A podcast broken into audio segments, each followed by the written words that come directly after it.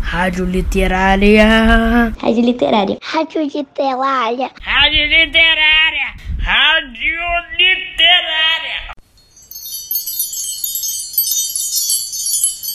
Olá, estamos de volta, ouvintes da Rádio Literária, nossa biblioteca virtual, para mais um episódio do programa A Hora da Literatura, nas ondas das histórias do Brasil e do Rio de Janeiro, lendo Randstaden, Viagens e Aventuras no Brasil.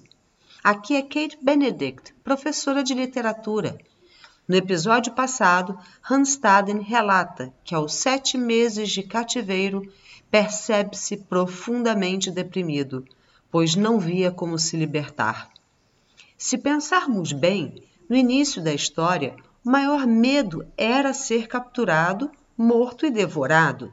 Agora ele percebe que a falta de liberdade está lhe esgotando emocionalmente. Podemos fazer uma viagem no tempo e comparar com os dias de hoje. No princípio, acreditávamos que a quarentena seria por um curto período de tempo e nenhum de nós antecipava aguentar o distanciamento social por quase um ano e meio, não é mesmo?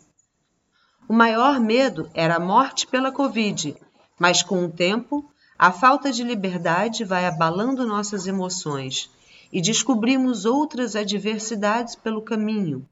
Mas estamos aqui, heróis de nós mesmos.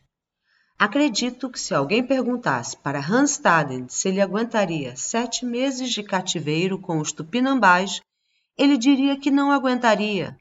Só que, como estamos vendo, ele continua lutando pela sua vida e liberdade. Até que uma mudança inesperada aconteceu. Hans Staden virou presente de Abati Poçanga, que o tratava bem. Como nesta história e em outros clássicos da literatura, vamos seguindo, reinventando meios de nos adaptarmos da melhor forma possível, encarando os desafios e aprendendo com nossas observações a respeito deste novo modo de viver. Neste episódio, saberemos como foi a vida na aldeia de Taquaraçutiba.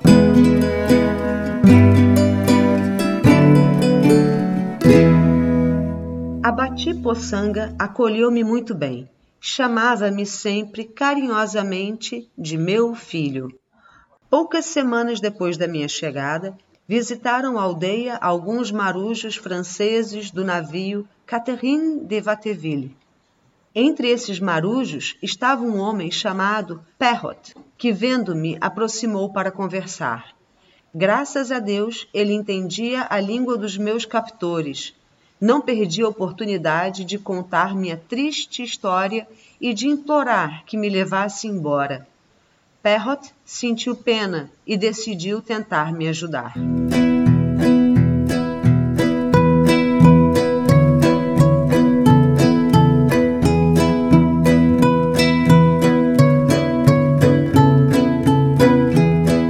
Sabíamos que a Batipoçanga não concordaria em minha partida.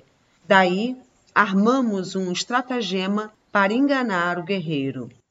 Perrot convidou o Abati Poçanga para subir a bordo do Catherine de Vatteville. Pediu que me levasse com ele, prometendo ao índio muitos presentes que, segundo a história que inventaram, havia sido enviados por parentes meus na França. O capitão do navio, que se chamava Moner, foi alertado do plano com efeito, Abati Poçanga foi ao navio, levando-me junto. Recebeu os presentes e já se preparava para voltar à aldeia quando, subitamente, uma dezena de marinheiros apareceu no tombadilho gritando, chorando e agarrando-se a mim. O capitão explicou a Abati Poçanga que aqueles eram meus irmãos e outros parentes e que não permitiriam que eu retornasse à Taba. Acontece, disse Moner, que o pai do seu prisioneiro está muito doente na França e pediu para ver o filho antes de morrer. O índio, depois de reclamar bastante, por fim concordou em me deixar com os franceses. Recebeu mais presentes e me pediu que voltasse em breve para visitá-lo, pois tinha gostado muito de mim. Eu mal podia acreditar. Depois de nove meses de cativeiro, finalmente via-me liberto. Só podia agradecer muito a Deus por isso, mas ainda não estava livre de problemas.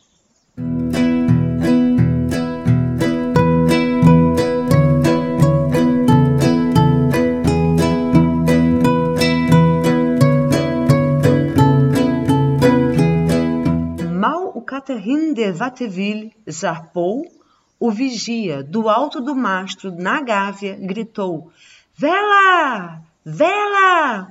Era um pequeno navio português que reconheci como pertencendo a um dos meus amigos de São Vicente. Não teria chances de resistir a uma batalha contra o bem armado Catherine de Vatteville. Por isso, o capitão Moner me orientou a ir até lá, num bote, para pedir que se rendessem, em vez de travar uma inútil batalha. Resolvi atender o capitão. Tomamos um bote, içamos a bandeira branca, mostrando que queríamos uma trégua para negociar. Mas, quando já chegávamos perto, os portugueses abriram fogo. Alguns marinheiros franceses morreram, outros ficaram feridos e eu fui gravemente atingido. Tão gravemente que sequer sei em detalhes qual foi o desfecho da batalha entre o Catherine de Vatteville e o navio português. Passei bastante tempo delirando, rumo à Europa. Zarpamos em 31 de outubro de 1554 do Rio de Janeiro. Nos poucos momentos de lucidez, pensava: será, meu Deus, que escapei àqueles medonhos comedores de carne humana para vir a morrer por obra de uma traição de cristãos como eu? Mais uma vez, Hanstaden se decepciona com a falta de união entre cristãos, não é mesmo, caros ouvintes? Será que entre os indígenas havia esta falta de união e atos de traição?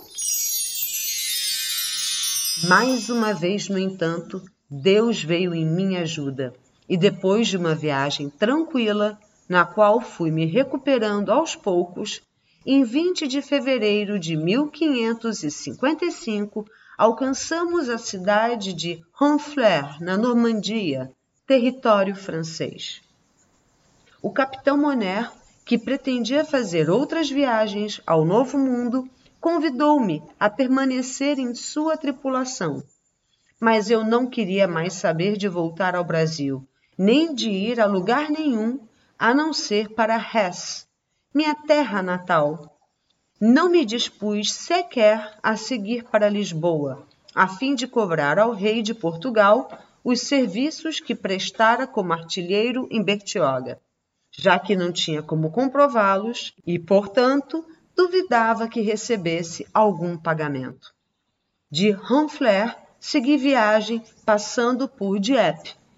Esse era justamente o porto de origem do Marie Belle Ete, que eu tinha amargas lembranças desse navio e de seus marujos cruéis, que me abandonaram entre os tupinambás e, por castigo do mesmo senhor que tanto me protegera, ou por outro motivo, o fato é que Marie Belle Ete, para desespero dos parentes dos embarcados, ainda não havia retornado.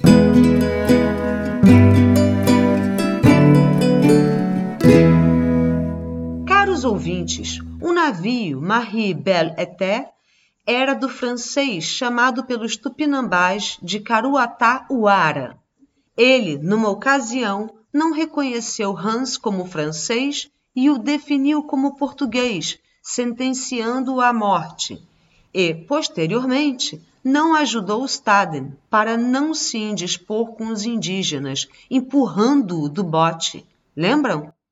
Vocês acham que, como Hanstaden, Deus o protegeu e, por castigo a Caruatauara, o navio francês não voltou para a Europa para o desespero dos parentes?